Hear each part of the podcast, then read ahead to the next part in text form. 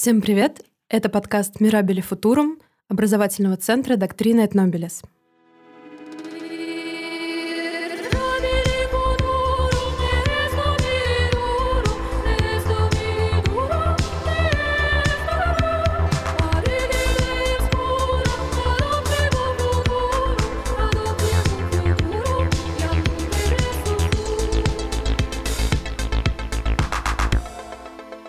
Я Мария Колпакова, и сегодня со мной в студии преподаватель эстетики Денис Игнатьев и преподаватель Академии Штиглица Елена Лекус. Здравствуйте. Здравствуйте. Здравствуйте.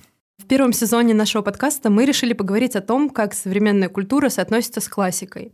И продолжая эту тему, а, сегодня мы поговорим с вами об современной эстетике. Что такое красота и безобразное сегодня? И как соотносится классика с представлениями о красоте у современного человека? И начнем, наверное, с того, что такое красота. Вот вопрос не больше, не меньше философский, да, можно было задать вопрос о смысле жизни, э, это была примерно та же тональность.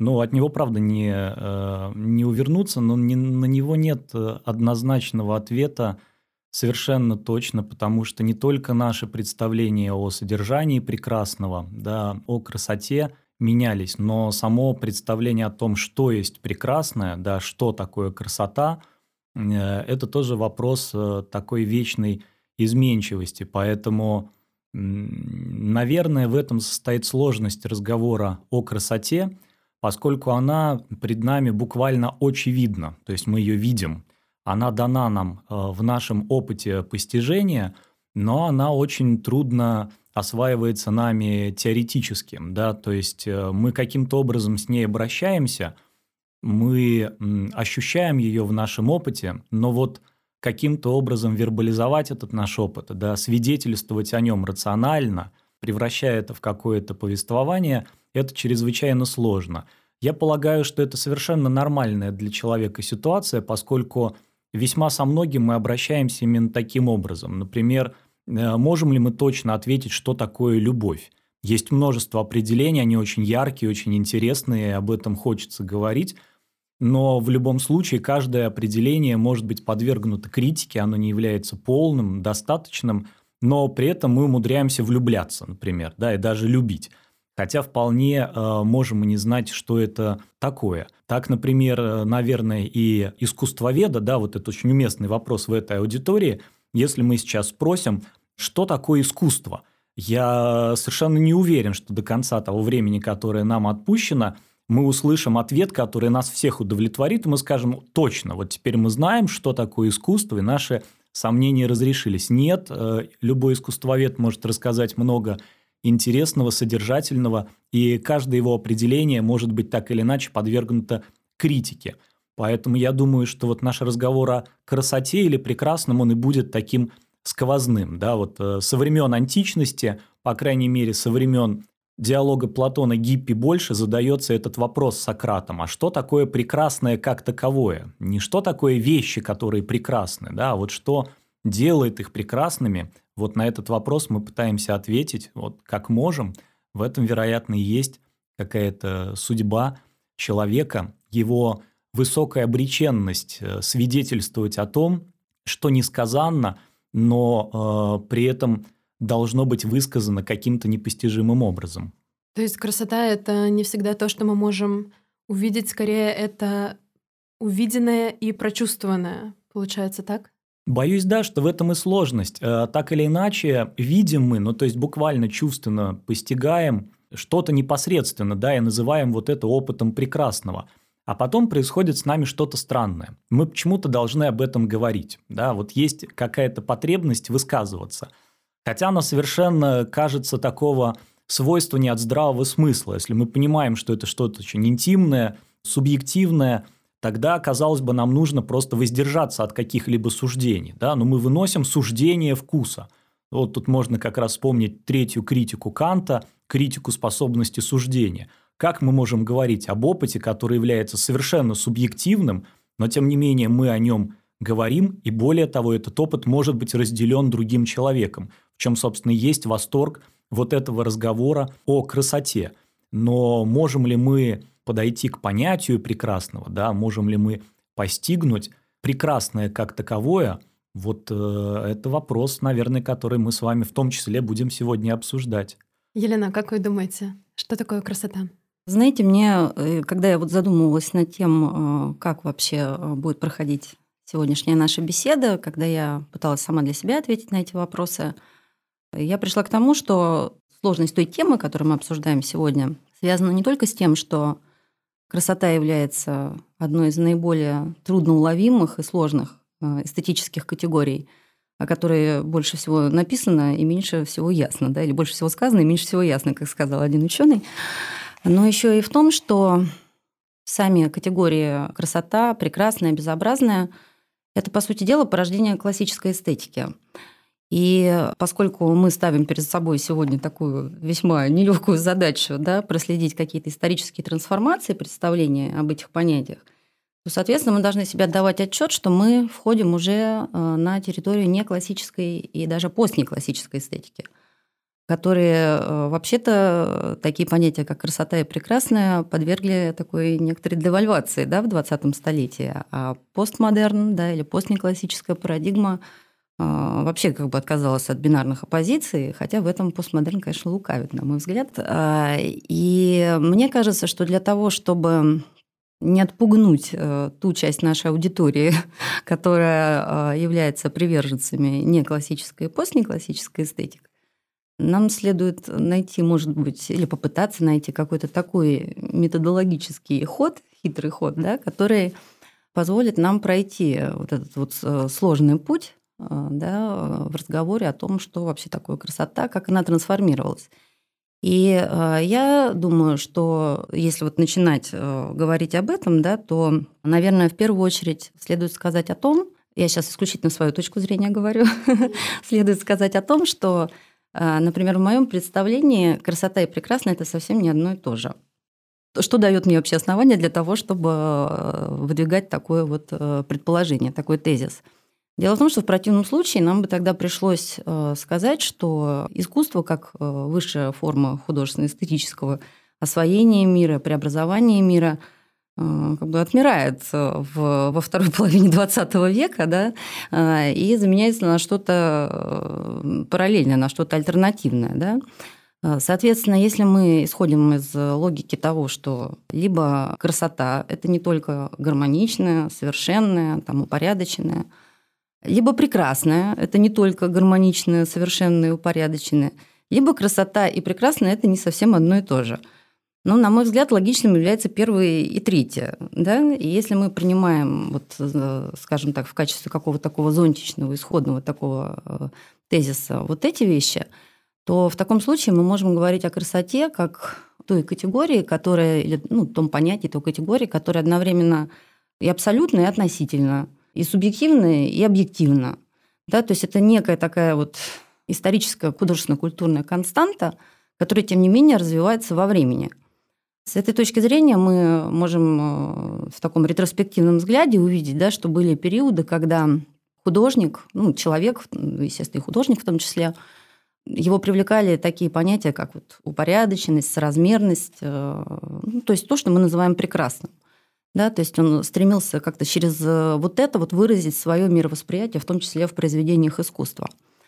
Но были те периоды, когда э, художественно-эстетическая ценность произведения измерялась совершенно другими категориями, да, и когда художник вдохновлялся принципиально иными вещами, да, такими как э, хаос, э, какая-то беспорядочность, стихийность. То есть он там. как будто шел от противного. А, да, то есть, соответственно, мы понимаем, что не только прекрасное, да, то есть есть и то, что, так сказать, относится к безобразному. И в этом смысле на мой взгляд, то есть даже не только это на мой взгляд, это, собственно говоря, общеизвестный факт, что первые характеристики являются качественными характеристиками прекрасного, вторые являются качественными характеристиками безобразного.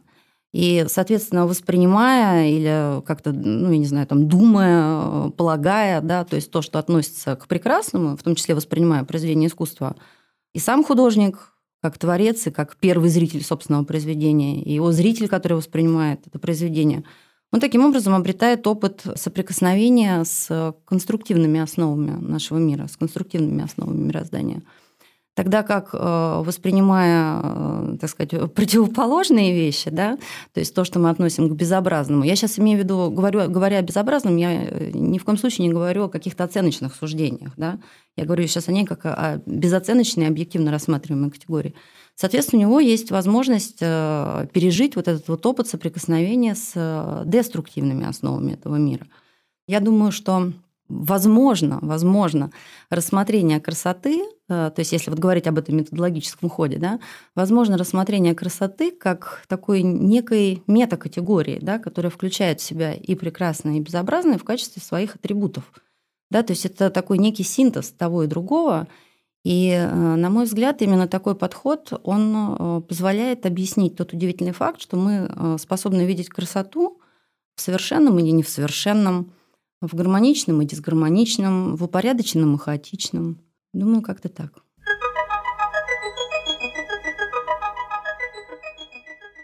Если у красоты критерии, если она объединяет в себе и безобразное, и прекрасное, является таким синтезом всего?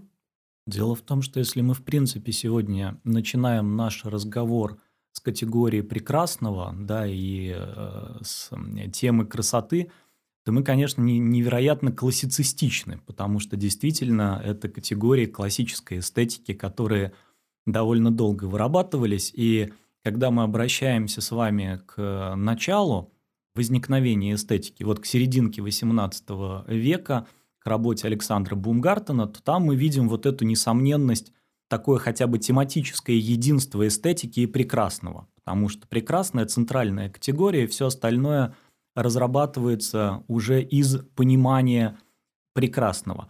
Но э, сегодня не то чтобы это не актуальный разговор, да, это было бы слишком нагло вот так заявить, но приходит иное понимание эстетического в принципе. Э, мы видим, что эстетика, она различно понимается в истории культуры. Уже Эммануил Кант, он очень усложняет ситуацию. Александр Бумгартен, в общем, был довольно понятно и последовательно. Действительно, наше восприятие красоты – это восприятие объективных структурных закономерностей бытия, поэтому это сродни такому интеллектуальному познанию, особому интеллекту, да, ну вот почти цитируя Субири, можно сказать, что это чувствующий интеллект. Вот Иммануил Кант, он сосредоточен уже на другом, на самой способности, воспринимающей человека – Поэтому мы видим, что за довольно короткий период, да, это вот 19-20 века, что очень недолго, эстетика развивается стремительно и переосмысливает вообще собственный предмет. Поскольку в начале XIX века, да вообще на протяжении XIX века говорить о красоте было совершенно актуально, это правда был разговор об эстетике. Очень многое меняется с развитием романтизма, с появлением в середине XIX века работы Розенкранца «Эстетика безобразного», которая, в общем, еще пока довольно оценочна, да, но это уже такая сильная категоризация, и мы видим, что XX век разрабатывает совершенно блестяще уже не категорию прекрасного, а категорию безобразного. Она становится, ну, возможно, центральной категорией чувственного восприятия – мы можем привести очень много примеров различных направлений в искусстве, фотографии, в кинематографе, которые сосредоточены именно на постижении, восприятии, эстетическом освоении того, что, по крайней мере, прежде именовалось безобразным. Да? Это какие-то э, феномены, которые оказывают сильное воздействие на человека, но воздействие скорее исходя из негативных характеристик. Вот это становится, правда, такой центральной темой – но мы, э, когда вглядываемся в современную эстетику, то понимаем, что вот эта бинарная позиция прекрасного и безобразного, она не особенно является актуальной. Здесь я боюсь э, соскользнуть в свою такую излюбленную тему. Да, ну, во-первых, это можно вырезать, а во-вторых, ну, может быть, кто-то послушает, кто э, не слушал меня прежде. Но сегодня ведь, наверное, одна из интереснейших тем, которая разрабатывается вот собственно в эстетике – это то, что я бы назвал, ну, это не мой термин, да, слабой эстетикой или гипоэстетикой, или э, мы можем говорить об эстетике невыразительного, да, или даже эстетике скучного. Тому множество примеров. Такое странное эстетическое наслаждение, которое человек получает, э, фотографируя панельки, да, фотографируя какие-то совершенно однородные скучные дома. Вот даже сюда мы зашли, я сразу обратил внимание, сердце мое отогрелось, потому что в коридоре висит фотография новостройки какой-то, вот просто одинаковые совершенно окна, которые прежде вызвали бы скорее недоумение. Ну, то есть это откровенно скучно, да. Вот такая эстетика серого, там как угодно ее можно обзывать, и э, тогда мы понимаем, что, может быть, сегодня происходит действительно очень мощный переворот, когда мы сосредоточены уже не на каких-то внешних качествах этого мира, не на том, каким сильным образом феномены способны э, официровать нас, да, оказывать на нас сильное воздействие, а мы сосредоточены на себе самих воспринимающих. То есть удивительным оказывается то, что мы можем освоить в нашем эстетическом опыте практически что угодно. Ужасающее, э, но это сильное воздействие, да, безобразное, э, утонченное, удивительно прекрасное, вместе с тем скучное – когда скучное перестает быть скучным. Кстати, скука, ну вот я, я думаю, что здесь скорее Елена, да, как э, культуролог может рассказать что-то интересное. Сегодня очень интересная тема для разработки. Проводятся конференции, которые посвящены скуке. Оказывается, возможно какое-то эстетическое или даже художественное событие в регионе скучного. Вот когда глазу не за что зацепиться, да, там, или ухо ничто особенно не трогает – Наверное, это результат э, много чего, еще успеем об этом поговорить. И с одной стороны, рафинированной чувственности человека, а с другой стороны, некоторой анестезии, да, то есть анэстетических каких-то характеристик современного человека. Но вот это, мне кажется, чрезвычайно интересным. То есть, действительно, мы сосредоточены на самой воспринимающей нашей способности. Оказывается, что в общем, нам не нужно искать что-то интересное, да, что-то сильно на нас воздействующее. Что угодно э, может стать предметом нашего эстетического любования, созерцания. И о чем угодно, самым скучным, мы можем завести какой-то интересный разговор. Но я понимаю, что вот в присутствии искусствоведов-то, возможно, разговор тривиальный, потому что ну, множество примеров тому, как совершенно отсутствующее, собственно, да, какое-то арт-событие на самом деле превращается ну, вот в серьезное событие, которое мы долго обсуждаем. То есть у нас нет даже художественного какого-то объекта, нам нечего обсуждать. Казалось бы, у нас только есть ситуация говорения – а мы разговариваем и разговариваем. То есть э, интереснейшие книги написаны по произведениям, в которых, например, нечего слушать, да, или не на что смотреть, а, или то, на что мы смотрим, оно бесконечно тривиально. Но при этом именно это становится основой для нашего часто увлекательного разговора, для наших мыслей, потому что Наверное, в этом есть какое-то возвращение человека к человеку. Что же со мной происходит такое, да, Э, если я могу об этом так долго говорить, если я могу этим любоваться. Наверное, так.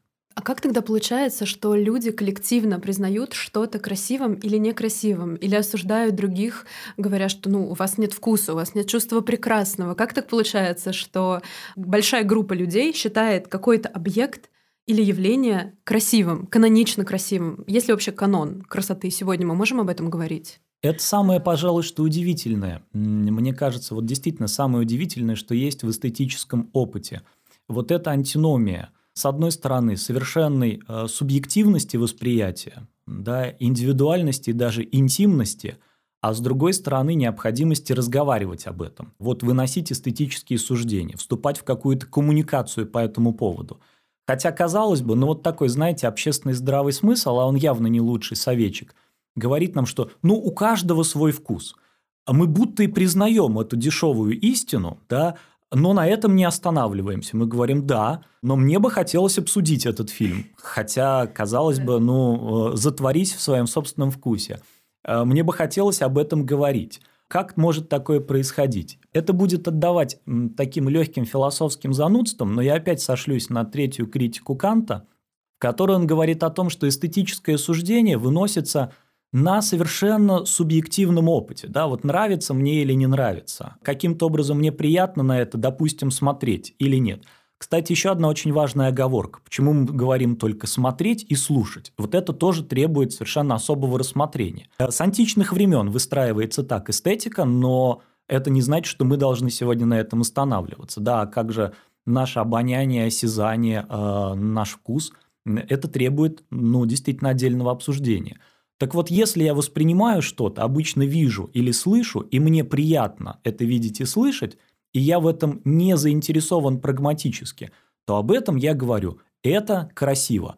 И Кант говорит, что это не результат познания. Я не знаю, что такое красота. Да? Как я говорю, у меня нет никакой линейки измерения красоты, я ничем не могу ее измерить, как-то объективно оценить, но я совершенно уверен, что это прекрасно. А вот когда я говорю, что это прекрасно, то к моему совершенно субъективному суждению вкуса примешивается некоторая общезначимость. То есть я говорю так, как будто бы это прекрасно не для меня только, да, а прекрасно для всех. Хотя мой эмпирический опыт говорит мне, нет, это не так, с тобой не согласятся. Разумеется, я это знаю, но выношу вот это обязательное суждение. Если уж что-то красиво, то оно должно быть красивым для всех. И вот здесь начинаются эти удивительные разговоры. Далее, если вчитаться в эту критику, то мы видим, что это потрясает Канта. Он говорит о том, что скорее не то вызывает во мне удовольствие, что мне приятно на что-то смотреть, а то вызывает во мне особую радость, что я знаю, что кто-то еще может разделить вот это мое суждение. Да? То есть э, мы имеем дело с тем, что по-гречески называется «kaine или по латыни, но в третьей критике Канта будет уже латинская версия, «sensus communis», да, вот какое-то общее чувство, общее чувственное основание, которое э, позволяет нам вообще совместно что-то чувствовать. Но при этом мы понимаем, что это не работает как-то жестко, в этом нет детерминизма. Да, мы можем почувствовать, а можем нет. И это всегда непредсказуемо. И это создает ситуацию вот этих удивительных разговоров а, между людьми, которые могут быть тонкими, увлекательными, могут быть грубыми, потому что можно обидеться. Я вижу нечто и полагаю это прекрасным, да, другой не разделяет вот это мое суждение, и мы сталкиваемся с тем, что мы оказываемся почти беспомощными, потому что чужое суждение вкуса можно отвергнуть, но его нельзя опровергнуть. Я не могу доказать, что это скверно, да, что это не прекрасно, если человек любуется и говорит о том, что это красиво. Только какими-то внешне, да, экстра эстетическими аргументами я могу его убедить. Ну, например, бедняжка, у тебя совсем нет вкуса, потому что, а дальше, ну, модель не этого сезона, там что-то еще, да, так не принято. То есть я ссылаюсь на каноны, которые на самом деле обычно к эстетике имеют малое отношение. Они э, могут формироваться под воздействием чего угодно, да, там политической повестки, экономической ситуации и прочее, прочее, да, каких-то коммерческих выгод. Поэтому мы видим вот увлекательное это развитие в культуре, когда создаются все новые каноны, пересобираются все новые модели, но э, при этом мы понимаем, что над ними стоит какое-то вот это единое понятие красоты. Но когда мы начинаем сравнивать, да, эмпирически, вот одно красивое с другим, мы не находим общих оснований. Это было наивно даже в 17 веке. Ну, Буало, он мог еще да, э, написать арс поэтика и объяснить всем, как нужно писать стихи. Сегодня можно воспользоваться его советами, но только наоборот. Он говорит, так не делайте, но мы знаем, что последующая поэзия так делала и достигала блестящих результатов. Вот можно написать контр, да, Буало стихотворение, и оно будет совершенно прекрасным. Поэтому мы видим, да, удивительное вот это многообразие, которое все-таки понятийно собирается в нечто единое. Как и мир искусства. Вот мы называем разрозненные какие-то, удивительно разные арт-объекты, арт-акции. Мы говорим, это искусство, но при этом как же их можно сравнивать? Да, где же э, между ними есть нечто общее, что дано нам эмпирически? Но вот Умбертек, да, издал этот, э, ну, парочку даже замечательных альбомов «История красоты», «История уродства», да, история уродства. где он показывает, ну, а что общего. Он ускользнул ведь от ответа. В самом начале истории красоты он говорит о том, что да, если даже есть что-то общее, то мы оставим это пока за скобками. Давайте остановимся на различии. Ну вот и предоставил философам да, ломать голову над тем, как мы вообще можем объединять это каким-то единым понятием красота, хотя там общего-то, правда, э, в чувственном нашем опыте будто бы очень мало.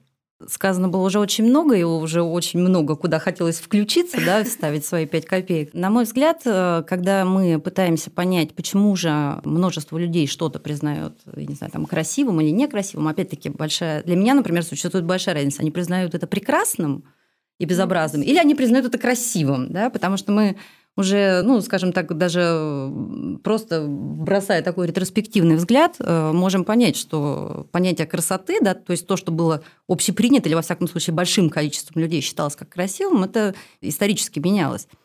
Но опять-таки, если мы э, попытаемся посмотреть на то, что мы сейчас называем категориями прекрасное и безобразное, как на некие безоценочные суждения, да, то есть как то, что созвучно какой-то системной организованности этого мира, да, то тогда в таком случае человек даже неосознанно улавливает вот эту вот структурность в тех объектах, которые он воспринимает. Неважно, это стихотворная форма, музыкальное произведение, живописное произведение, скульптура, архитектура или что-то еще.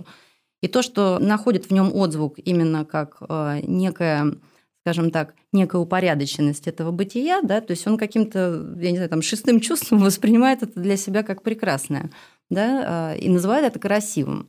В том случае, если, э, скажем так, если он находится в рамках этой парадигмы, потому что постмодернист назовет красивым совершенно принципиально другие вещи. Да, почему? Потому что он стоит на других позициях, он по-другому воспринимает красоту. И вот здесь говоря о том, что... И это совершенно не означает, что красота исчезает, потому что красота может обойтись без искусства, а вот искусство без красоты навряд ли. И Денис затронул очень важную тему, да, которая связана с таким, как это сейчас называют, антропологическим поворотом, да, который вообще характеризует все движение мысли, э, не только гуманитарной, не только философской мысли, да, Э, в 20 столетии, то действительно мы, ставя, так сказать, в центр проблематики вообще сегодняшнего знания именно человека, да, то есть его мир, его восприятие, специфику, его особенности, то есть почему он делает так, почему он думает так и так далее, и так далее, мы действительно приходим к тому, что человек, мало того, что он очень многомерная и многоуровневая система, да, все как-то вот все так складывается, что мы, по сути дела, сейчас в нашей какой-то художественной коммуникации, да, если мы говорим о сфере искусства, мы приходим скорее вот, вот этого диалога с произведением, скорее к диалогу с самим собой, да, то есть к какому-то эффекту автокоммуникации. То есть в данном случае произведение, скажем так, дает только толчок для того, чтобы мы а, погрузились вот в это состояние самонаблюдения, да, то есть самоанализа собственных каких-то мыслей, восприятий и так далее. И, с одной стороны, я читала множество работ, которые бьют в набат относительно того, что все это еще больше отчуждение для человека, да, то есть это никакое не преодоление отчуждения, это наоборот еще больше углубление. С другой стороны, это действительно рассматривается как задавание человеком вопросов самому себе, и э, здесь тоже нельзя сказать, что это не так, да, это действительно так. Поэтому мне кажется, что мы сейчас как раз находимся в том э, интересном э, состоянии, в том интересном положении, когда вот на наших глазах начинают проявляться какие-то очертания вообще каких-то принципиально новых парадигмальных оснований, да, которых э, опять-таки будет предложено новое понимание красоты, да, и уж если мы все-таки оперируем категориями прекрасное и безобразное, здесь, в принципе, даже не важно, как называть, потому что вот эта вот структурность мироздания человек ее все равно на каком-то там каком-то своем клеточном уровне ощущает, и как хочет, так и называет. Да, то есть вот, я думаю, что в этом смысле это действительно очень интересный, очень важный разговор для сегодняшнего дня. Дело в том, что мы задаем здесь, правда, очень важный вопрос, боюсь, на который у нас нет ответа. Вот это мое понимание, я знаю, что с ним можно спорить, это прекрасно, но я полагаю, мы не знаем, что такое классика. По крайней мере, у нас нет э, какого-то устойчивого определения, на котором мы бы все сошлись. Я был на защите докторской диссертации, надо сказать, очень талантливой, толковой, которая была посвящена эстетике классического текста. Может быть, по причине какого-то моего скудоумия, да, э, и вполне возможно, что это справедливо, я не особенно понял, вот что такое по-настоящему классика. То есть, э, ну, вот такое емкое философское определение. У нас есть предположение, да, оно очень наивное, такое просвещенческое, но оно почти детское – что в классику входит самое лучшее. Мы, может быть, не знаем критерии этого лучшего, не, не важно. Современная классика, да, отсюда, пожалуйста. Да, да, да, вот самое хорошее, э, мы выбираем вот эти драгоценные жемчужины, да, и э, вставляем э, их в какую-то уже вот конструкцию. Для этого у нас есть основания, есть очень простой эксперимент, я понимаю, что он наивен, но тем не менее это срабатывает. Когда, положим, я сталкиваюсь с прослушиванием музыки классической, а я в ней совершенно не разбираюсь, и вдруг что-то меня трогает особенным образом, и я потом узнаю, что это, и говорю другому человеку, «А, послушай, это было невозможно прекрасно. Он хмыкает и говорит мне, но да, но это у этого композитора шедевр, прости, это нравится всем.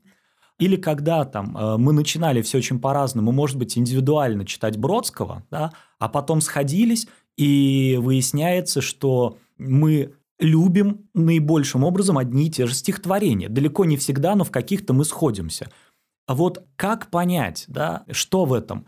Какие-то, правда, Елена, да, я тут согласен, какие-то структурные закономерности, но мы не можем в полной мере их выявить. Сколько предпринималось попыток различных, да, просто вот поверить алгебре и гармонию, э, найти какие-то законы прекрасные, ну хотя бы в искусстве – Потому что искать эти законы прекрасного вне искусства – дело совершенно провальное. Мы даже, смотрите, интуитивно прячась, завели разговоры опять, как в 17 или 18 веке, сразу об искусстве. Гегель оборвал всех, э, сказав, что в своей эстетике мы будем говорить только о прекрасном в искусстве. Тогда это будет предметный разговор. А если не в искусстве, ну тогда совсем ни о чем. Понятное дело, мы понимаем, да, что сегодня говорить только об искусстве и о красоте у нас не получится, потому что границы искусства, не искусства весьма сомнительные и размыты. Но, возвращаясь вот к этому, да, мы не понимаем, как сделан канон классики. Возможно, мы действительно интуитивно, каким-то способом, я не знаю, на основании каких анализов, выделяем лучшие произведения, вот чем бы не было это лучшее – но, возможно, совсем другое. Возможно, канон классики составляется по каким-то принципам политическим, опять, да, вот на это э, сошлюсь, по принципам работы культурных индустрий, которые преследуют вообще ни разу не эстетические цели. Но просто проще воспитывать, допустим, народ на классицизме, это как-то хорошо работает, чем воспитывать его на авангарде э, или на постмодернистских произведениях. Поэтому хорошо, когда все знают Пушкина. Вот вырабатывается этот сенсус коммунис – или хорошо, когда все приходят в Третьяковку и все узнают какие-то хотя бы знакомые картины, потому что именно эти картины в советское время были в их школьных учебниках. И каждый человек полагал, что ну, что-то он знает. И таким образом выстраивается коммуникация. Поэтому это действительно чрезвычайно сложный разговор, который стал попросту уже оксюмаронным. А сегодня мы чуть ли не говорим, а может быть кто-то и говорит, что это классика постмодернизма – но это оксюморон, не может быть никакой классики постмодерна, но по-настоящему пора уже в золоченые рамы вставлять портреты Фуко, Делеза и прочих, да, потому что, ну, да, это вполне тяжеловесные тексты, фигуры, на которые написаны примечания и примечания. Поэтому вопрос, правда, чрезвычайно интересный. Мы видим, что этот канон изменчив. Он не э, задан нам раз и навсегда как нечто неизменное.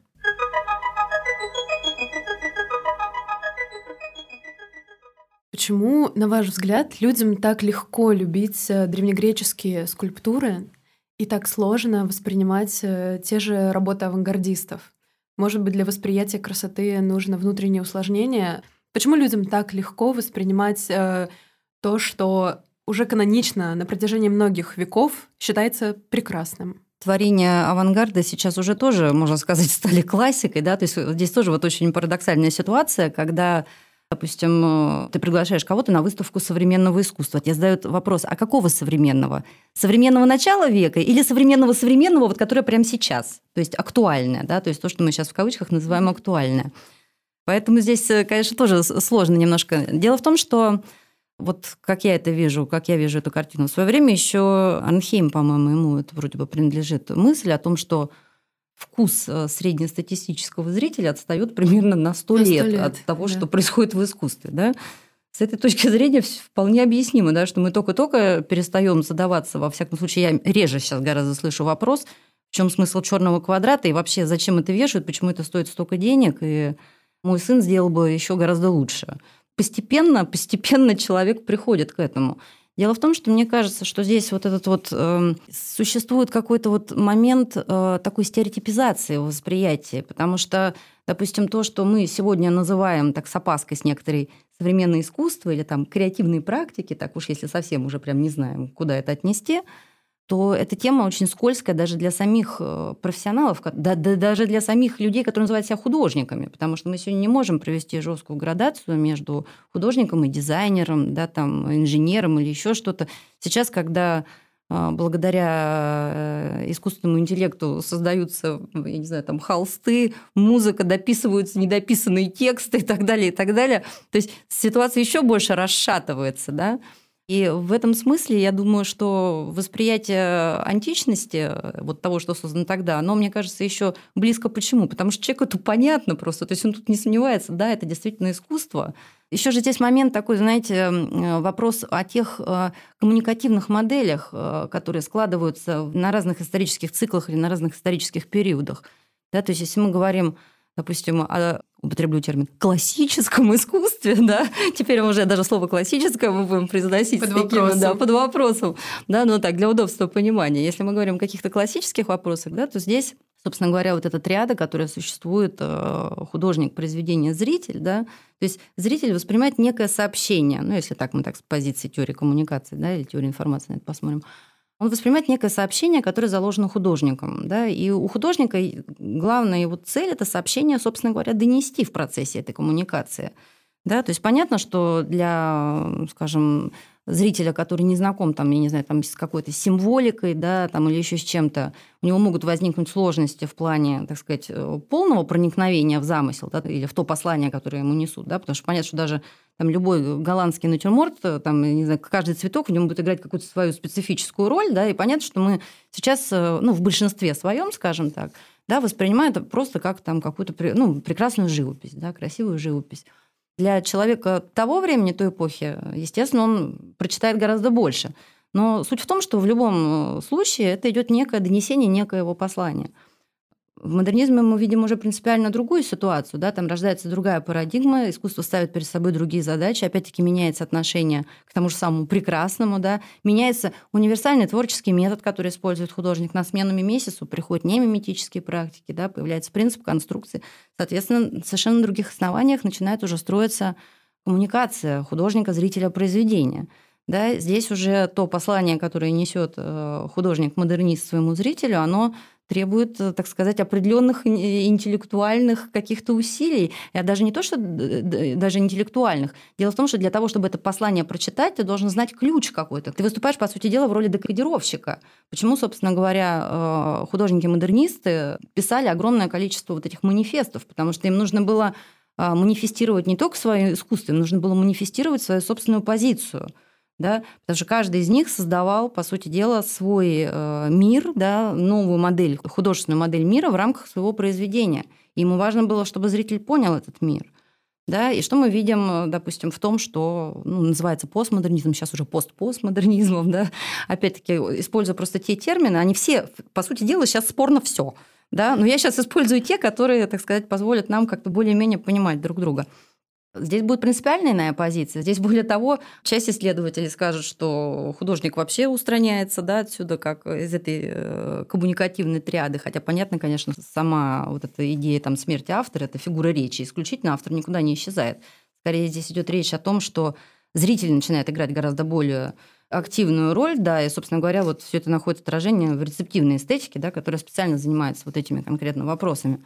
Вот. Но, тем не менее, вот эта художественная коммуникация строится уже принципиально на иных основаниях. Здесь сюда еще вторгается фигура а, куратора или какого-то толмача, да, который может вообще, там, я не знаю, вносить абсолютно иной смысл. Да? И, соответственно, вот именно а, вот эта настроенность на полеинтерпретативность того произведения, которое предлагает художник, это открытость этого произведения, да, то есть его незавершенность, она, естественно, требует от зрителей еще больше включенности, да, и не каждый к этому готов, само собой.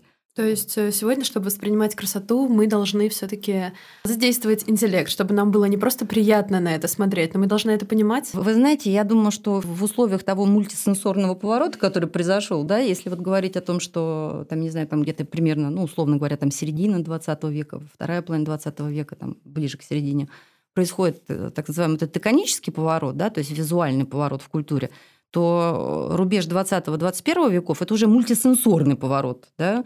То бишь э, речь идет о том, что, опять-таки, в рамках вот всей вот этой антропологической истории, да, которая начинается там с конца 19 и очень мощно о себе заявляет в 20 веке, по сути дела, идет очень сильное вот это вот расширение границ представления человека о самом себе и о своем эстетическом опыте да, и, соответственно, расширение границ чувственности, чувственной сферы.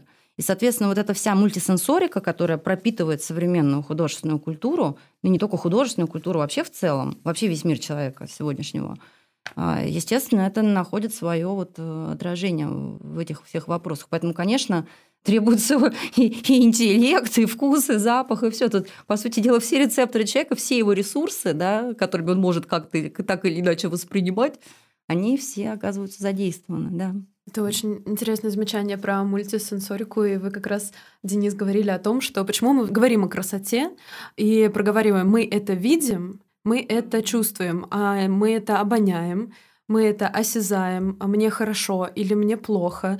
И сейчас я задумалась над э, таким вопросом. Это прекрасно, и мне хорошо, это прекрасно, и мне плохо. Я ощущала и то, и другое, когда смотрела некоторые произведения искусства. Но это остается прекрасным. И когда я говорю «это красиво», это хорошо. Не возникает «это красиво», это плохо. Вот как эту тонкую грань объяснить? Почему прекрасное может быть, может ощущаться и хорошо, и как-то как будто бы даже разрушительно, но при этом все равно остается прекрасным. Мария, если можно, я вернусь еще к прежнему вопросу. Вот этот постарался запомнить.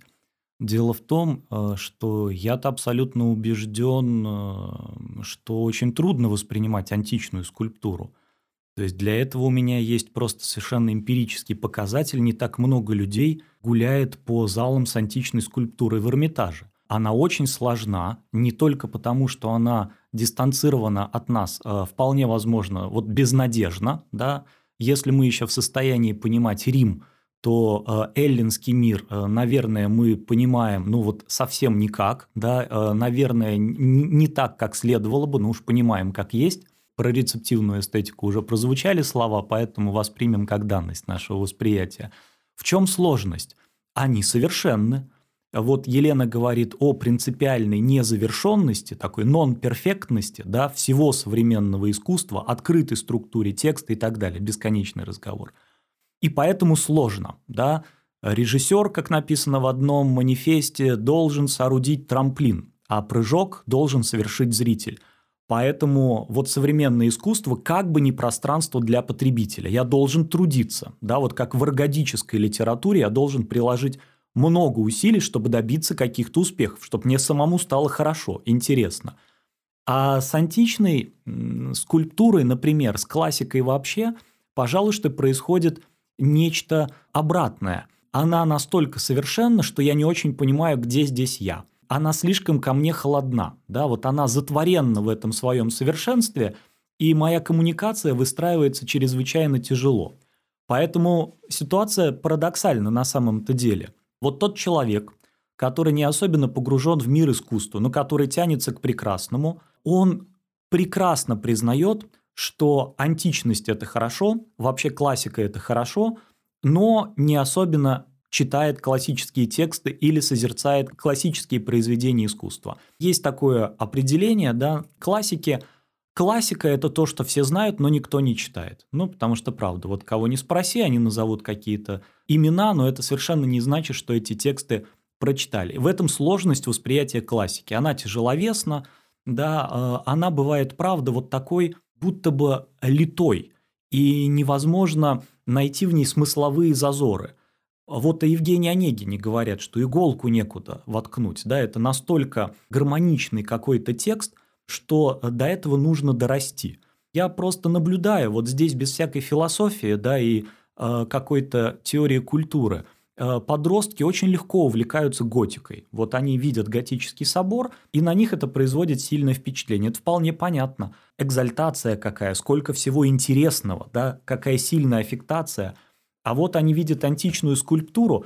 Даже в мои времена пуританских нравов мы видели вообще-то наготу. Это должно было как-то нас привлекать. Но это была настолько целомудренная нагота, что вот она оставляла равнодушными. Поэтому я как раз думаю, что духовно как-то надо интеллектуально вызреть для того, чтобы воспринимать классическую культуру. А вот э, массовый такой вкус, он не классичен, он классицистичен. То есть что-то находится такое вот посерединке, да. Обычно просто упрекают вот современного человека, массового человека, его упрекают в бездуховности. Ну, неправда это, как мне кажется, совершенно. Наоборот, ужасные всякие события происходят в том, что мы можем назвать там независимым кино, да, э, современным искусством, актуальным и прочим-прочим. Вот там могут быть совершенно жуткие выходки, которые испугают добропорядочного горожанина. А добропорядочный горожанин, он как раз любит смотреть про доброе, красивое и понятное. Вот это будет хорошее кино, и он скажет, хорошее кино, э, недаром потраченное время. Ну что тут рассказывать, что основные укоры – в сторону современного искусства. Первое, да, это моя дочь или мой пятилетний сын могут сделать так же, а то и лучше. А второе, вы смакуете гадости. Вот откровенно просто смакуете гадости. А вместо того, чтобы написать э, ветку сирени э, в банке, да, э, или букет осенних листьев, купающуюся деву. Но много же прекрасного в этом мире. Вы э, смотрите на раздавленную крысу на асфальте, да, и готовы ее фотографировать, и прочее, прочее. Ну что за дрянь, да, вот откуда такая обращенность? Нормальные туристы фотографируют дворцы, какие-то продвинутые фотографы уезжают э, в новостройки и, и там фотографируют эти промерзшие маршрутки какие-то, совершенно скучные дома. Так что укор вот этого добропорядочного горожанина, да, он вполне справедлив с точки зрения здравого смысла. Но опять сходимся на том, что здравый смысл не лучший советчик. А возвращаясь, э, собственно, к вопросу, да, Марии, Кант э, очень тщательно и аккуратно различает приятное и прекрасное. Э, вот ему очень важно это не перепутать. Вполне возможно, что Кант совершает чудовищную работу в истории европейской культуры, потому что он формирует очень современную такую холодную эстетику, которая на самом деле эстетика довольно ядовитая. А, туда не должно войти а, ничто непосредственно приятное, она не понятийна, она не прагматична, и она не должна быть основана, ну, например, на категории трогательного. Мы знаем, что очень часто эти категории, они просто подменяются. Я все время привожу, тут уж простите мое занудство, один пример. Да? Я это называю bounty style из 90-х когда где-нибудь в офисе заставка на компьютере голубая лагуна, пальмы, бокал там. Запотевший. Запотевший, да, э, с розовым э, чем-то, с коктейлем каким-то. Вот. Что в этом скверного? Да, собственно, ничего, казалось бы, да. Но в этом есть какая-то дурная такая непосредственная физиологическая приятность. Как в этих бесконечных гаремах второй половины XIX века. Адалиские турецкие бани, ну, они порнографичны не в смысле неприличности, а просто это настолько писано с расчетом на непосредственную физиологическую приятность, как вот фрукты в вазе, да, которые хочется съесть. Опять для добропорядочного горожанина это очень хорошая характеристика, такое предельное соответствие. Но вот эта приятность Кантом, она и порицается. Да? Нет, нужна дистанция. Эстетический опыт парадоксален – с одной стороны, нам нужна непосредственная чувственная вовлеченность, потому что без развития чувств мы ничего сделать не можем. А с другой стороны, нам нужна какая-то дистанцированность, да, чтобы не было вот этого влечения. Это довольно сложно постичь. Поэтому да, вот буквально я процитирую студентку свою, которая рассказала о том, что ей нравятся мюзиклы – и она это очень хорошо даже обыграла. Она говорит, а мне очень нравится, у нее очень спокойный голос, мне очень нравятся мюзиклы. Когда я их слушаю, то я понимаю, вот кринж-кринж, но так хорошо, да, э, мне кажется, что вот это, наверное, э, ответ на ваш вопрос. Мы можем в эстетическом опыте, правда, осваивать что угодно. Э, но сегодня, наверное, вот одно из актуальных понятий – это кринж. Потому что, ну, стыдоба стыдобищий, да, но как же хорошо – причем в этом хорошо есть э, несколько уровней. Вот уровень такого совершенного кича, да, когда просто что-нибудь пошленькое, оно оказывается очень приятным. Потому что усталый человек, вот он наслаждается, не знаю, дискотекой 90-х. Зачем там ему что-то, да, какой-то совершенно попсовой вот такой музыкой. А есть какой-то второй уровень восприятия, когда мы понимаем, что да, это просто стыд, это по-настоящему кринж – но нам важно, что мы это ощущаем и осознаем, да, а тогда мы выходим на какой-то а, уровень вот этой удивительной эстетической рефлексии.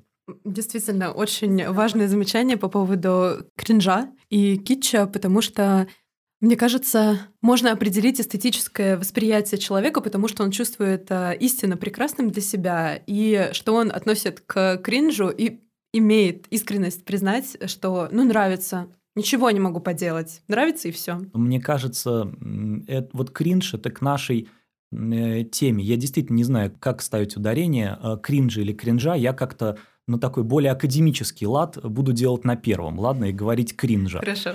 Я полагаю, что действительно очень важное понятие, которое во многом соответствует вот этому сенсус коммунис. Если мы пустимся в долгие какие-то разговоры о том, почему вот это постыдно, например, да, почему это безобразно, мы утонем.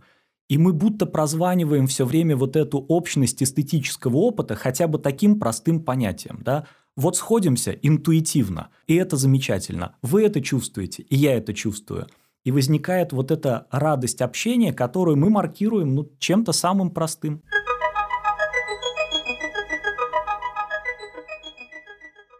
У меня вопрос э, к вам обоим. Почему вообще искусство должно обслуживать вот эту потребность человека в красивом? Самое большое требование к современному искусству, вот действительно, почему это некрасиво, почему я должен считать это каким-то прекрасным проявлением? Вы знаете, мне кажется, что если вот э, все-таки вернуться немножко к началу нашего разговора, да, э, если мы говорим о том, что все-таки красота и прекрасно это не совсем одно и то же, и что мы можем рассматривать э, красоту именно вот как некий такой синтез, подвижный синтез, разные формы синтеза прекрасного и безобразного, да, то есть, э, ну, или того, что мы считаем прекрасным и безобразным, то, соответственно, искусство, во-первых, оно вообще никому ничего не должно, начнем с того, да, вот, а во-вторых, кто требует и что именно требует? Требует все-таки красивое или требует прекрасное?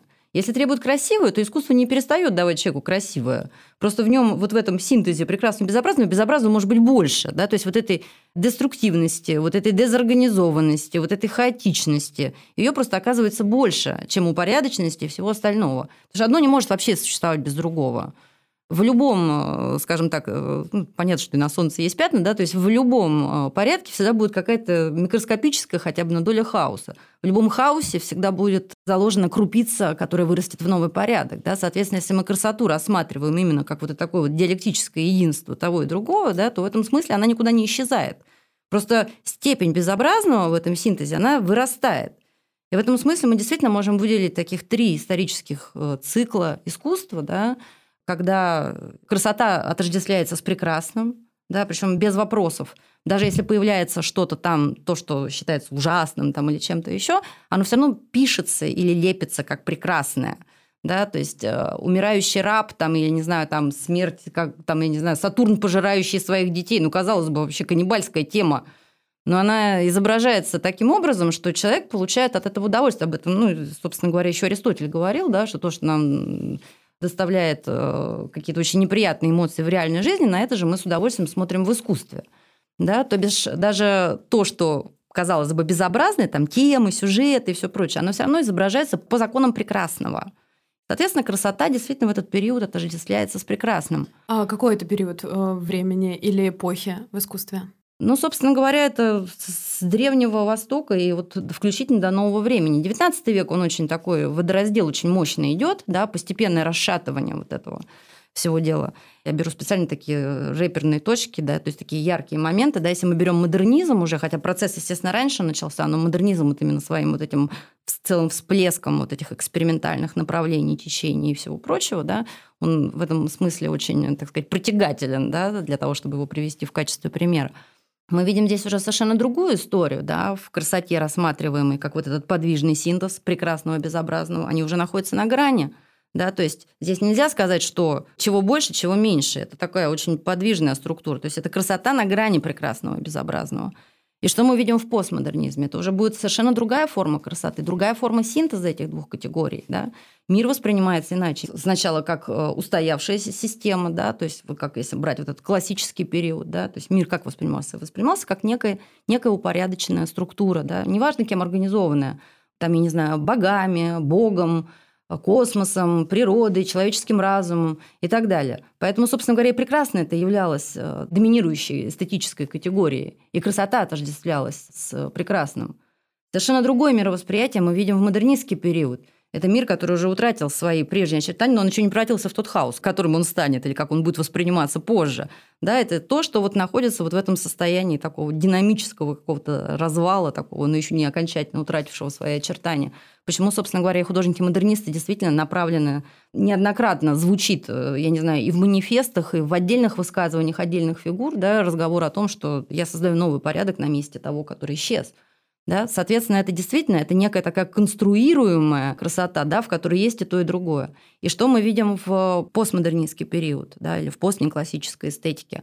Это восприятие мира как хаоса. Но хаоса не в негативном смысле этого слова, да, то есть как некой, там, не знаю, там, помойки там, или чего-то еще. Нет. Просто как некая такой очень подвижной, резоморфной структуры, да, там, ацентричной там, и прочее, прочее, которые находятся в постоянном каком-то изменении. Соответственно, ни прежние творческие методы художественного освоения мира, то есть ни конструкции, ни мимесис уже не работают. Ищется другой способ, ищется э, другой метод взаимодействия с реальностью, деконструкция. И, соответственно, новый тип красоты появляется. Этот тип красоты, в котором прекрасно остается, но его становится меньше, просто безобразное начинает доминировать. Но еще раз говорю, безобразное не в плане его оценочной категории, потому что вот в этом смысле я поспорю с Умберто Эко вот, относительно того, что уродливое и так далее, это скорее наши оценочные суждения. Если мы говорим о э, безоценочном суждении, как о безобразном, оно не обязательно должно вызывать омерзение, отвращение или что-то еще. Может быть трагически безобразное, возвышенно безобразное и так далее. То есть, как правило, вот эти все, э, так сказать, очень отталкивающие эмоции, которые у нас возникают, они возникают именно тогда, когда безобразное вместе с низменным да, вот начинает использоваться. Вот тогда у нас вот это вот такое очень неприятное. Э, поэтому, э, на мой взгляд, э, искусство, оно как предлагало миру красоту, да, то есть оно так и предлагает, просто это разные формы красоты. И, соответственно, в зависимости от того, наверное, каково твое мировосприятие, да, то есть на что ты больше, так сказать, ориентирован, соответственно, и это влияет и наши какие-то эстетические предпочтения. Я вот недавно говорила на одной из конференций о том, что в свое время наткнулась на очень интересную статью, где рассматриваются причем на эм, основании экспериментальных исследований рассматриваются три типа восприятия, причем которые обладают каждый своими характеристиками. А там они определяются как классический, модернистский, постмодернистский. Я думаю, вот интересно, а постмодернистский тип восприятия, он сформировался только сейчас или он был еще и раньше? И когда я вот эти характеристики читаю, я понимаю, что, собственно говоря, человек всегда мыслил и тем, и тем, и тем. Просто, видимо, склонность к чему-то есть больше. Вот. И вообще-то, если вот мы говорим о каких-то наших, там, не знаю, там, и осуждении вкуса и так далее – то смешно подходить к оценке, там, я не знаю, произведений, созданных э, в рамках каких-то новых течений, с э, критериями классическими. Здесь нет ничего прекрасного, поэтому это не искусство, это не красиво, это уродливо, я вообще не понимаю, зачем это смотреть, зачем это делать. Да? Но точно так же глупо подходить э, к произведением, созданным, там, не знаю, в эпоху Ренессанса, с критериями, к которым мы подходим к постмодернистскому искусству. Да? Здесь слишком мало есть над чем подумать. Да? Интерпретативности, вот как знаете, не хватает, не вовлекает, не вовлекает что-то. Автор да, не додумал, да, не доделал. Да, то есть, по идее, мы находимся действительно в очень интересной ситуации, когда границы нашего этого эстетического опыта расширились, границы восприятия расширились, и, по идее, сейчас, вот если говорить о каком-то я сейчас, конечно, не о воспитательной функции искусства, понятно. Вот. Но если мы говорим о том, что мы хотим действительно какую-то коммуникацию вот эту вот получить все-таки, или какой-то, может быть, для себя чисто субъективный ответ дать, да, там, зачем мне это произведение искусства, нравится оно мне не нравится, то, по идее, мы должны в себе вообще-то выращивать все три типа этого восприятия. То есть, знаете, вот как на машине скорости переключаешь, я иду на классическую выставку, я включаю в себе тип классического восприятия. Да? Я иду на модернистскую, модернистскую, на постмодернистскую, соответственно, постмодернистскую. Ну, потому что ну, по-другому оно не работает, к сожалению. То есть надо понимать, на каком поле ты играешь, и использовать правила этого поля. Это замечательный ответ. Мне это, вот, правда, очень понравилось, потому что я точно, Елена, я беру э, на заметку, да нет, ну не на заметку, это я скверно выразился, вооружаюсь вот этим э, образом переключения коробки передач, потому что, да, полностью согласен, мне кажется, ничто иное нам не остается. Но мы глупо выглядим, если правда ходим постмодернистами, постмодернистами и кривимся там на классическое искусство, говорим, ой, да оно еще не дозрело, там оно совсем не искусство.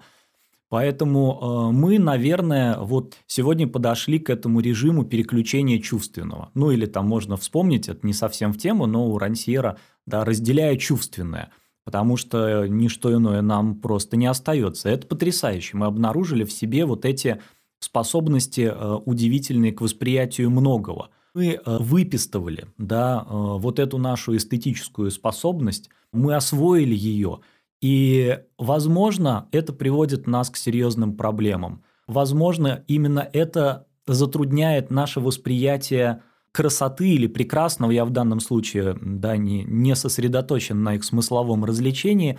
А почему? Потому что мы не красоты боимся, мы боимся красивостей. Мы боимся, что нас упрекнут просто в пошлости, поскольку мы понимаем, мы в данном случае социум, он это декларирует, возможно освоить, в принципе, что угодно. Но если раньше все там поголовно ездили только на юг, да, а, обычно, и вот э, лишь избранные ездили куда-нибудь на север, то очень быстро там Териберка становится трендом, когда становится понятным, да, что нужно ехать вот куда-нибудь за Мурманск и получать наслаждение там. Почему? Ну, это мода, это престижно, понятное дело. Но за этим стоит реальность эстетической практики – получить удовольствие эстетическое да, а, от севера сложнее, как мне кажется, чем от юга, потому что юг ну, элементарно связан с физическим телесным комфортом. А, все эти цветущие растения, да, удивительного цвета моря, ну вот это выразительность. А поди-ка ты полюбуйся сопками Мурманска. Вот здесь хочется сказать, для этого уже нужен вкус. Для того, чтобы оценить минимализм, нужен вкус. Для того, чтобы но увидеть э, прекрасной э, да, девушку часто нужен вкус, действительно нужно развитие каких-то своих способностей, нужно иметь к этому любовь. И когда э, мы к этому подходим, то тогда порой нам становится действительно несколько даже скучно. Мы понимаем, что вокруг э, люди хотят получать это эстетическое удовольствие от того, что на них наваливается да, своей выразительностью, что является очень ярким, каким-то выпуклым, э, очень выразительным. И мы понимаем, так не в этом дело. А зачем? Если нам никогда не скучно в самой скучной ситуации, да, если мы понимаем, что фотографировать можно не только дворцы, но гуляя по какому-нибудь там по рабочему поселку городского типа, мы можем э, что-то фотографировать, мы можем об этом писать, что нет для нас какого-то недостойного предмета, тогда, возможно, мы подходим к кризису эстетического. Это, знаете, простите, я думаю, что вы это вырежете и по делам, но это напоминает историю подростка, лучше подростков, из американского фильма, который носится за одной девочкой-чирлидершей, да, и она выглядит определенным способом. И им так легко в нее влюбляться, что это не требует от них ничего. Они думают, что они страдают, они думают, что напрягают. Нет, они не напрягаются, они абсолютно ведомы. Она абсолютно ими манипулирует. Как манипулирует человеком э, голливудская мелодрама или ромком, не дай бог, да, где все очень милые, где все очень выразительно, где вовремя звучат струнные, да, я не к тому, что это плохо, и ты можешь получить очень легкое, доступное удовольствие, потому что тобой манипулируют, и ты хочешь отдаться, и тебе легко. И это совершенно прекрасно. Есть другое. Есть возможность э, обнаружения в себе, ну, взрослым человеком, того, что я там нисколько не психоаналитически назову эротизмом. Когда любая ситуация, по сути, да, она может быть потенциально эротичной. Общение с женщиной эротично в принципе – речь идет не вот э, о какой-то красивой как бы, да, и как бы некрасивой девушке. Речь идет о женственном, о женском, если угодно, как таковом. А после этого, может быть, тогда не надо бегать за черлидершей. Ну, то есть, ну какой смысл? Потому что ты можешь э, действительно и искренне любоваться той девушкой, ну, которой не любуется большинство. Ну, то есть, зачем тебе вот эта странная звезда, ты понимаешь, что в этом есть пошлость. Я думаю, что это можно перенести хотя бы отчасти и на наш эстетический опыт. Когда э, мы понимаем, что не вот в этих красивостях дело каких-то, да, тогда порой нам становится скучно, а может быть даже наступает то, я э, в кавычках да, э, скажу, что это конец искусства, не смерть, не, не дай бог мне так и говорится, конец искусства в очень хорошем таком, знаете, гегелевском смысле. Он в своих лекциях по эстетике, я вот отнюдь не гегельянец, поэтому я где-то отчасти с иронией, он предвещал конец искусства. Рассуждая как? Настанет такое время, когда исчезнет возможность непосредственного восприятия искусства, оно просто перестанет непосредственно удовлетворять. Это вот опять в присутствии искусствоведов. Но есть э, дивные картины, которые продаются напротив Святой Екатерины на Невском проспекте. Очень многим людям они нравятся, я к ним придраться не могу. Да? Здесь церквушка, деревушка, здесь цветы, здесь девушки, все на своих местах. Это волшебно. Но э, мы понимаем, что едва ли мы будем покупать эти картины.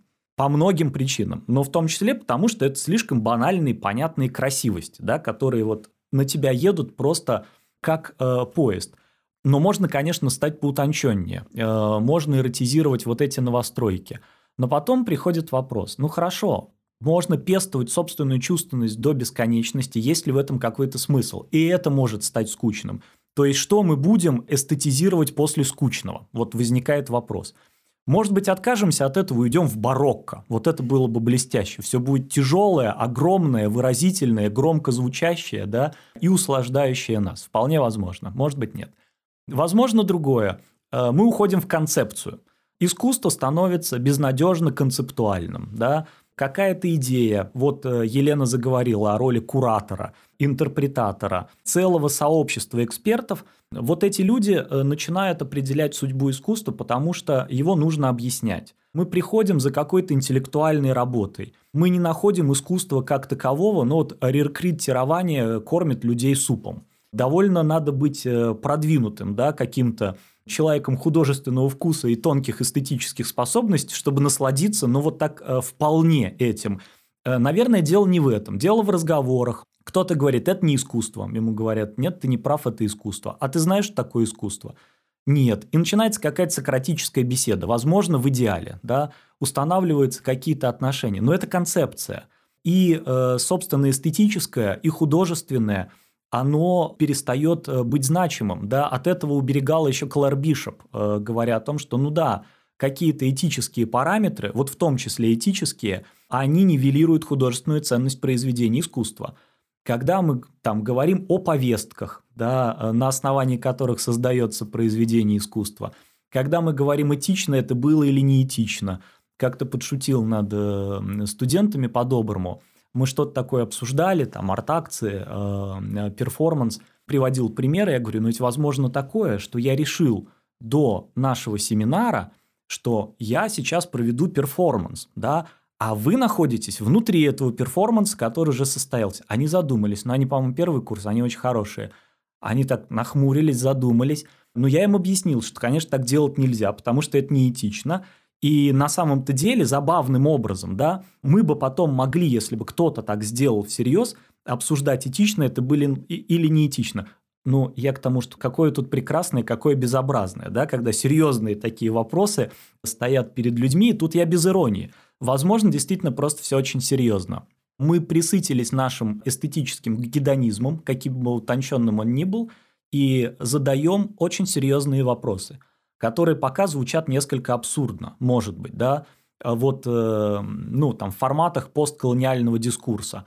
А нравственно ли это любоваться произведениями искусства, которые являются результатом грабежа откровенного, да?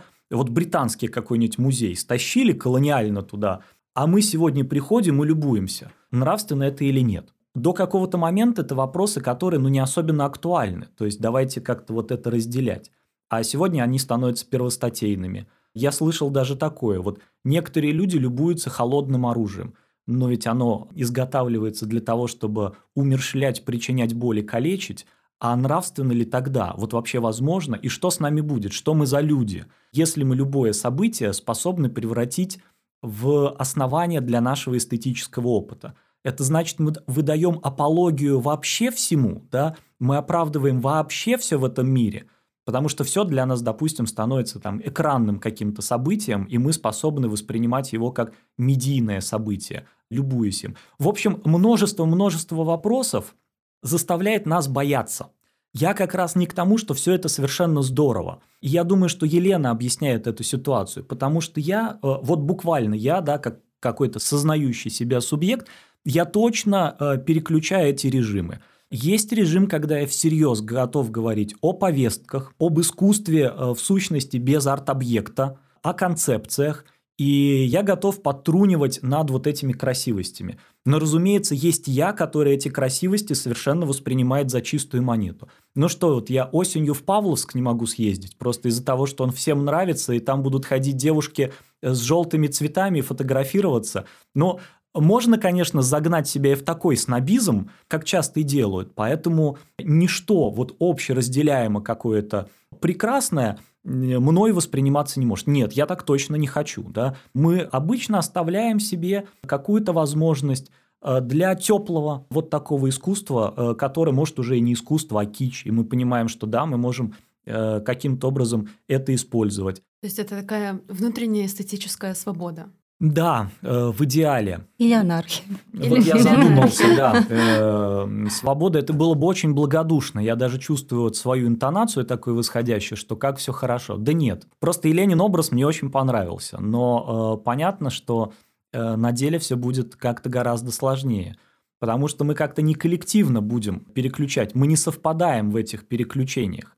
И более того, мы можем этим манипулировать. Денис здесь затронул очень важный такой момент. Если мы берем во внимание, что 20 век – это действительно такая вот очень интересная и ярко выраженная в разных совершенно сферах и знания, и деятельность, э, такая антропологическая направленность, то все то, что происходит вообще в искусстве, ну и в современном в частности – Хотя здесь тоже очень сложный момент, потому что вопрос, э, опять-таки, остается, а что искусство, что не искусство. Но если мы говорим о том, что действительно наметился, э, то есть не наметился, а реализуется какой-то антропологический проект, да, мощный антропологический проект, то, соответственно, на мой взгляд, наиболее перспективным, наверное, является даже сейчас не поиск ответов на вопросы, мы не сможем на них ответить, сейчас самым главным является постановка правильных вопросов. Если мы это делаем именно вот опираясь на вот эту антропологическую тенденцию, то, соответственно, тогда весь э, исследовательский какой-то спектр, само направление мысли, по идее, э, должно направляться в сторону исследования вот этой меры человеческого в человеке. И вот этот момент, он как раз поднимает и вопросы уже не, не, не столько эстетического, сколько этического характера и так далее. То есть э, действительно, вот если смотреть на развитие человека, да, вот его культурного возраста, да, то здесь идет э, разговор о том, что, по сути дела, все развитие искусства можно рассматривать как раздвижение, то есть как постановку новых онтологических рамок. Да? То есть мы ставим онтологическую рамку, мы сдвигаем ее вперед, да, для того, чтобы понять, что есть искусство, что есть человек в искусстве и так далее. В этом смысле мы рассматриваем искусство не как процесс какого-то усложнения там, или что-то еще. Нет, это просто раздвижение рамок определенных. И вот вопрос таки возникает, опять, эти рамки, они соотносимы с рамками человеческого, да, то есть где вот эта мера? И мне кажется, что вот в эту сторону должна направляться мысль сейчас, причем не будучи одержимой поиском единственного правильного ответа, да, сколько постановкой правильных вопросов. То есть меняются условия, соответственно, должна меняться и проблематика, методы должны, инструментарий должен меняться. Вот в чем дело. А то, что касается манипуляции вот этими вещами, да, то есть и восприятиями, оценками, ну, естественно, мы же в человеческом мире живем, куда уж без этого-то.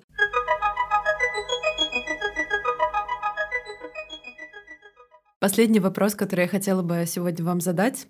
Что для вас красивое в мире искусства и в мире? Красивые и прекрасные. Вы можете развести эти понятия, вы можете их объединить. Что вызывает у вас э, вот это высшее эстетическое чувство. Ну вот самое интересное, когда Денис приводил пример по поводу того, что людям легче воспринимать э, юг, чем север, я про себя внутренне поставила себе такой хороший, хороший такой чудный крестик, да, внутри. Я думаю, господи, я так люблю север, я терпеть не могу юг. Я всегда езжу отдыхать только куда-нибудь. Вот больше всего люблю в Карелию, туда, скалы, еще что-то. Если говорить о каких-то своих личных, да, субъективных да, пристрастиях, конечно. я очень люблю меру. Вот мне минимализм, он как-то ближе. Как-то с годами приходишь к тому, что вот выживать для меня лично вот в этом мире с его убыстряющимися всеми этими процессами, есть ряд вещей в этом мире, без которых мне свою жизнь не представить. Их не так много, на одной руке хватит пальцев пересчитать. Так вот, я поняла, что одним из э, важнейших моментов для моего выживания мне необходима природа, потому что это единственное место, где я прихожу в гармонию с самой собой. И в лучшем смысле это, конечно, то, что лишено излишней вот этой красивости как раз-таки. И еще желательно, чтобы там людей не было в этот момент. Это самые, наверное, лучшие моменты, когда ты один на один с собой, э, с этой красотой, с этим минимализмом. Понятно. Спасибо, Денис. А вы что считаете поистине красивым это очень крутой философский вопрос, поистине красивым. Да? Я позволю от него уклониться. Я поэтому скажу просто, что я э, считаю, ну, можно даже прекрасным, да, от чего я получаю какое-то необыкновенное удовольствие, что дарит мне вот эту вот эту радость. Э, Вивальди, это точно. Он как-то невозможно прекрасен. И я часто, наверное, оговариваюсь, это очень характерно для меня, когда говорю «невозможно прекрасно». Да?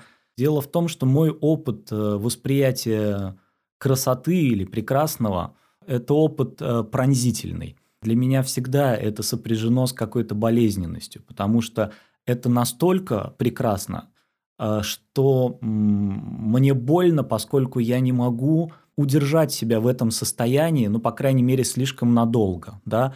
А вот музыка Вивальди, она всегда конечна. Ну, конечно, нет, есть какие-то технические способы, можно накачать сколько угодно и слушать сколько угодно, но тогда конечен я, да, моя эстетическая способность. Пускай лучше конечен Вивальди, да? Да, я просто, э, я перестаю его чувствовать, а это самое скверное, поэтому здесь срабатывает вот эта экономия – я вспомнил Вивальди, тогда сразу назову Венецию, потому что мне еще довелось и слушать музыку Вивальди в Венеции, а это какое-то для меня запредельное счастье, сказать по правде, когда я уже как-то пробудился к жизни, я не думал вообще, что я окажусь в Венеции, уж тем более не думал, что буду слушать там музыку Вивальди. Это состоялось, и я за это очень благодарен. Пусть будет Бродский, да. Я понимаю, что сегодня это прямо вот сказать, и э, кто-то ведь дослушает до конца, потом Бродский, да, это сотрите все, что... И так все испортить в конце, сказал все этот было человек. так хорошо. Венеция, Да, ну, Бродский. А, Бродский. Баг, а, Гендель, Бетховен. Понятно. а, Да, это э, я понимаю, что это пошлость ужасная. С другой стороны, ну так, немножко цитируя да, э, Владимира Сорокина, я русский человек на русской земле, чего мне стесняться. Вот я, я скажу как есть, э, это действительно то, что я очень люблю. Да? И всякий раз как-то я вот это ощущаю. Можно перечислять еще очень-очень многое. Пусть будут крымские холмы юго-восточного Крыма. Ну, общим понятием моря я как-то это не буду да, обозначать, потому что все-таки море прекрасно всегда, но мне доводилось, может быть, всего один раз быть там, где это не было ну так прекрасно. Я не к тому, что вот э, краше крымских холмов нет ничего, но почему-то там я что-то чувствую, особенно чувствую. Поэтому вот эти охристые холмы э, вокруг Коктебеля, они тоже, вот повторю, как-то невозможно прекрасные. Вот этого ощущения моря. А, ну, получается, три или четыре, да, ну, пусть, э, пусть будет так. Пусть будет больше красоты, это только лучше. Ну вот мы как раз здесь пришли опять к тому, что красота в глазах смотрящего, да? А если Да. вспомнить фразу, сказанную в чудеснейшем фильме Лео Каракса «Корпорация «Святые моторы», да? А, а если никто не смотрит? Спасибо вам огромное. Это был просто... Спасибо. Спасибо большое. Действительно, один из лучших разговоров, э, ради которых, знаете, стоит пережить много неприятных разговоров в своей жизни. Спасибо вам огромное. Спасибо, спасибо за Спасибо приглашение. большое.